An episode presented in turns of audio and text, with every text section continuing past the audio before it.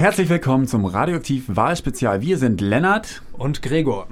Ja, und wir begrüßen hier im Studio den Bundestagskandidaten der FDP, Dennis Nusser. Herzlich willkommen. Vielen Dank für die Einladung. Ja, wir wollen in unserem Interview heute klären, wofür Sie stehen, äh, warum Heidelbergerinnen und Heidelberger Sie wählen sollen und äh, werden dadurch mal einen Rundumschlag durch verschiedene Themen wagen. Ähm, ich fange direkt an mit der ersten Frage. Herr Nusser, warum braucht der Bundestag Sie als Kandidaten? Warum braucht Heidelberg Sie im Bundestag? Ja, ich glaube, ähm, dass wir gerade in der letzten Legislaturperiode A gesehen haben, wie die FDP fehlt. Also ich glaube, gerade beim Thema Bürgerrechte zum Beispiel ähm, ist da eine sehr große Lücke gerissen worden. Ähm, das ist der eine Punkt. Und ich glaube, andererseits, was ich so ein bisschen vermisse im Bundestag, ist einfach Zukunftsvision. Also ich sehe, dass die CDU und die SPD sich so ein bisschen durchwurschteln als große Parteien aber keine größere Vision dahinter haben. Sie wissen nicht, wie wir die Zukunft gestalten wollen und ich glaube, da möchte ich der Kandidat für die Zukunft sein und auch der Kandidat für Heidelberg sein. Gerade als Universitätsstadt, als junge Stadt ähm, sind wir da, glaube ich, in einer sehr äh, exponierten Rolle. Ähm, diesbezüglich. Was ist denn die Zukunft angesprochen, das äh, wichtigste Problem, dem Sie sich widmen wollen? Was ist Ihre Herzensangelegenheit? Ja, also ich glaube, ähm, gerade ähm, wo Deutschland ganz weit abgeschlagen ist, ist im Bereich Digitalisierung. Insbesondere, äh, wenn man den Glasfaserausbau anspricht, ist Deutschland auf den hinteren Plätzen in Europa und auch auf den hinteren Plätzen äh, international. Und ich glaube, das ist so der Bereich, wo, ähm, wo wirklich die größten, ähm, die größte Nachhilfe besteht, so in etwa. Also Digitalisierung geht natürlich weiter als jetzt nur Glasfaserausbau. Das ist auch ähm, die Bildung von Lehrern, die Bildung von Schülern diesbezüglich, die Ausbildung, ähm, die Stärkung von MINT-Fächern, die in, in Deutschland auch äh, nicht gerade bevorteilt sind. Also es sind ganz viele Bereiche, ich glaube, da müssen wir ansetzen. Ja, das nimmt auch in Ihrem Wahlprogramm einen großen äh, Teil ein. Ähm, Investitionen in Bildung und äh, Digitalisierung fordert aber auch jede andere Partei. Was fordert die FDP, was andere dort nicht wollen? Das ist schon richtig, aber ich finde bei den anderen Parteien, also A, wir haben es gesehen, das haben sie auch vor der letzten Bundestagswahl gefordert, das wurde nicht umgesetzt. Ähm, und andererseits ist es so, dass wir sehr konkrete Vorschläge machen. Also wir sagen zum Beispiel 1000 Euro pro Schüler äh, oder Schülerin ähm, für äh, digitale Ausstattung in der Schule im, im, in der nächsten Legislaturperiode. Das sind 11, 11 Milliarden Euro. Zum Vergleich, der Bund hat äh, allein von 2014 bis 2017 über 24 Milliarden für die Mütterrente ausgegeben. Ähm, und wir sind da sehr konkret, wir wollen, wollen das angehen und gerade der Glasfaserausbau, da haben wir auch einen anderen konkreten Vorschlag, nämlich ähm, den Teil der Telekom zu ähm, privatisieren, der jetzt noch in staatlicher Hand äh, ist und die, Gel und die Gelder, die Einnahmen davon direkt in staatlichen Glasfaserausbau in Gegenden, wo er momentan nicht betrieben wird, reinzusetzen. Mhm. Jetzt kommen wir mal zu Ihnen ganz persönlich. Ich finde das sehr interessant. Sie sind äh, 21 Jahre alt, wenn ich es richtig, richtig, weiß. Ja. Wie wird man mit 21 Jahren Bundestagskandidat? Naja, man wird Bundestagskandidat, wenn man ähm, Lust hat, also wenn man Bock drauf hat und der Partei das Angebot macht. Und das habe ich gemacht und ich habe gesagt, hey, ähm, wir sind eine junge Stadt, dann können wir es auch mit einem jungen Kandidaten. Ähm, ich mache schon eine Weile Politik, also ich bin ähm, nach der Bundestagswahl 2013 eingetreten in die FDP. Und für mich war immer so, dass der Grund, warum ich das gemacht habe, war einfach, ich habe eine Partei gesehen, die ähm, tolle Grundinhalte hat, aber in der Umsetzung das nicht richtig äh, ausgestaltet hat, nicht breit ausgestaltet hat. Und das ist, war meine Begründung, in die FDP einzutreten und das war nachher auch meine Begründung zu kandidieren, weil ich gesagt habe, hey, ich weiß das, ich kann das und wenn ich das umgesetzt sehen will, dann muss ich es manchmal halt auch selber machen. Und da habe ich, hab ich das Angebot gemacht, meine Partei hat das angenommen und deswegen sitze ich hier. Okay. Jetzt sind Sie nicht nur der jüngste Kandidat der FDP in Baden-Württemberg, wenn ich das richtig weiß, sondern treten auch noch in relativ große Fußstapfen. Und zwar Ihr Vorgänger, der zuletzt im Bundestag war, äh, war Dirk Niebel, mhm. der ja unter anderem äh, Minister für Entwicklungszusammenarbeit war. Ähm, er hat dabei unter anderem über Waffendeals entschieden und äh, wurde ein halbes Jahr später nach seiner Amtszeit dann Lobbyist für den äh, Rüstungskonzern Rheinmetall. Ist aber bei solchen äh, Vorkommnissen nicht das Problem für die FDP, dass sie genau von dem Image eine Klientelpartei wegkommen will? Und wie verhält sich die FDP Heidelberg zu Dirk Niebel? Ja, also ich muss, ähm, muss sagen, als ganz ehrlich, äh, als Entwicklungshilfeminister hat er eine sehr gute Arbeit gemacht, das glaube ich schon, mal unabhängig ähm, von den Waffendeals. Die wurden auch nicht nur von äh, Herrn Niebel oder vom Entwicklungshilfeministerium beschlossen, sondern halt von dem gesamten Bundessicherheitsrat, ähm, wo andere Ministerien größere Rollen gespielt haben, auch CDU-geführte Ministerien. Ähm, wie es jetzt sich bezieht von der FDP Heidelberg auf Herrn Niebel, also Herr Niebel ist immer noch Mitglied bei uns, ähm, aber er ist jetzt nicht mehr groß aktiv im Kreis und wir haben da auch keine sonderlich große Position dazu. Ich glaube, ähm, wir tun gut daran, einfach jetzt in die Zukunft zu blicken und das äh, hinter uns zu lassen und einfach zu sagen, wir haben uns neu aufgestellt, auch in Heidelberg, der gesamte Kreisvorstand, der jetzt ähm, die FDP vertritt hier, sind alle erst nach 2014 oder nach der Bundestagswahl 2013 in den Kreisvorstand gekommen und wir sind ein neues Team und ähm, wir gehen mit frischen, frischen Wind daran, sagen wir mal so. Mhm, Ihr Team ist jung, Sie sind jung. Ähm, Sie haben sich auch das Thema Rente auf die Fahne mhm. geschrieben. Wie kommt man als junger Kandidat oder als junger Mensch generell dazu, äh, sich mit so einem Thema zu befassen? Ja, also ich glaube, ähm, das ist schon richtig. Gerade bei jungen Menschen ist dieses Thema nicht so ganz präsent. Ähm, Gerade für uns als, als Uni-Studenten, weil wir ja noch nicht aktiv ähm, äh, Rentenbeitrag zahlen im, im Regelfall.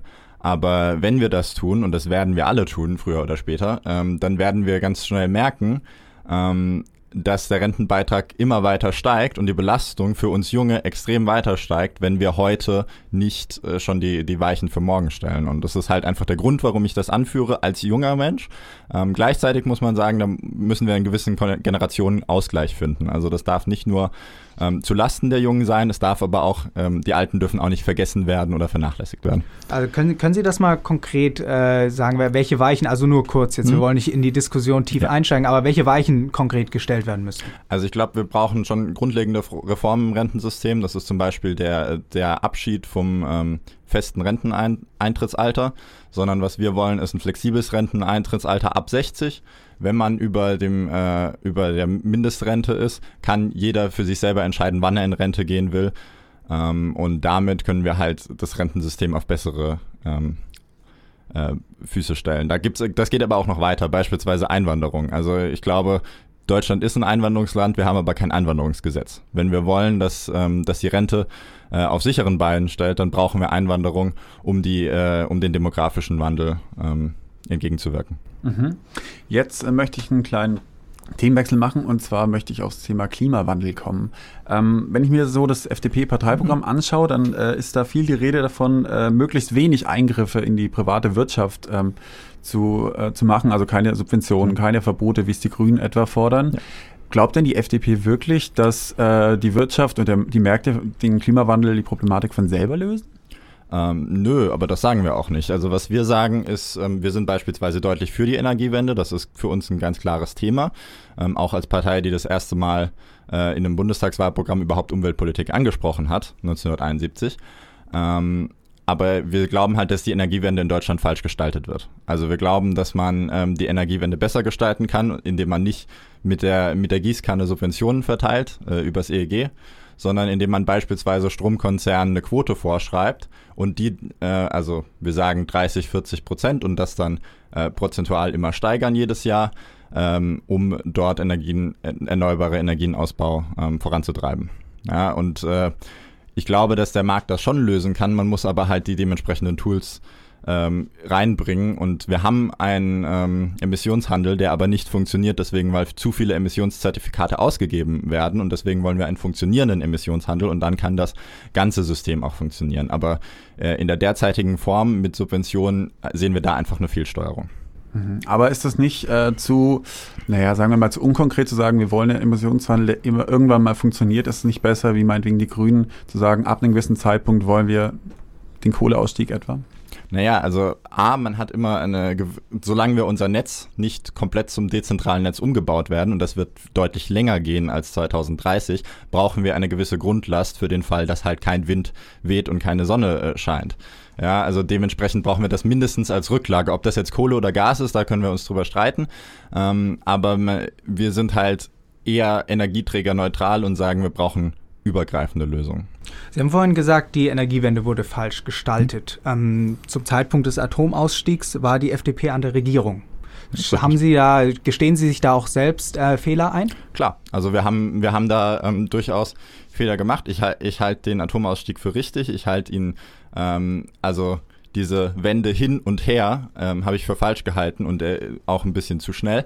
Aber ähm, man muss sagen, wir haben zwar am EEG ein bisschen was verändert, wir haben das ein bisschen ähm, positiver gestaltet, dadurch, dass wir es runtergefahren haben, aber es ist immer noch, das Grundproblem bleibt und da hätten wir weitergehen müssen. Wobei man natürlich auch sagen muss, in so einer Koalition kann man das nur machen, wenn der Koalitionspartner das auch will und ähm, das war halt damals nicht so. Mhm. Äh, kommen wir zu unserem letzten Thema, das Thema Europa. Ähm, die FDP kritisiert hier ähm, die Politik der Großen Koalition, also die Rettungsgelder für Griechenland. Mhm. Und äh, fordert ein sogenanntes geordnetes Verfahren, äh, durch das die Einzelländer aus dem Euro ausscheiden können, aber noch in der EU bleiben können.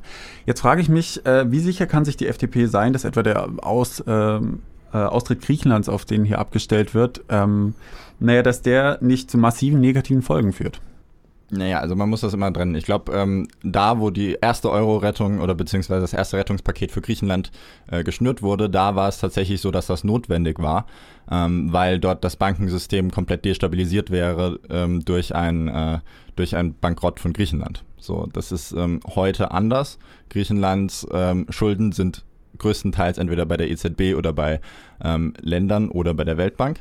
Und hier machen wir sowieso schon die ganze Zeit Schuldenschnitte das ist im Endeffekt das Gleiche, bloß einen großen Schritt zu, zu gehen und die Problematik zu lösen. Und Griechenland kann sich dann auch wirtschaftlich erholen, ähm, wenn sie eben eine andere Währung haben, die dann abwerten können und dementsprechend ähm, auf dem internationalen Markt oder auf dem europäischen Markt ähm, bessere Wettbewerbsbedingungen bieten können.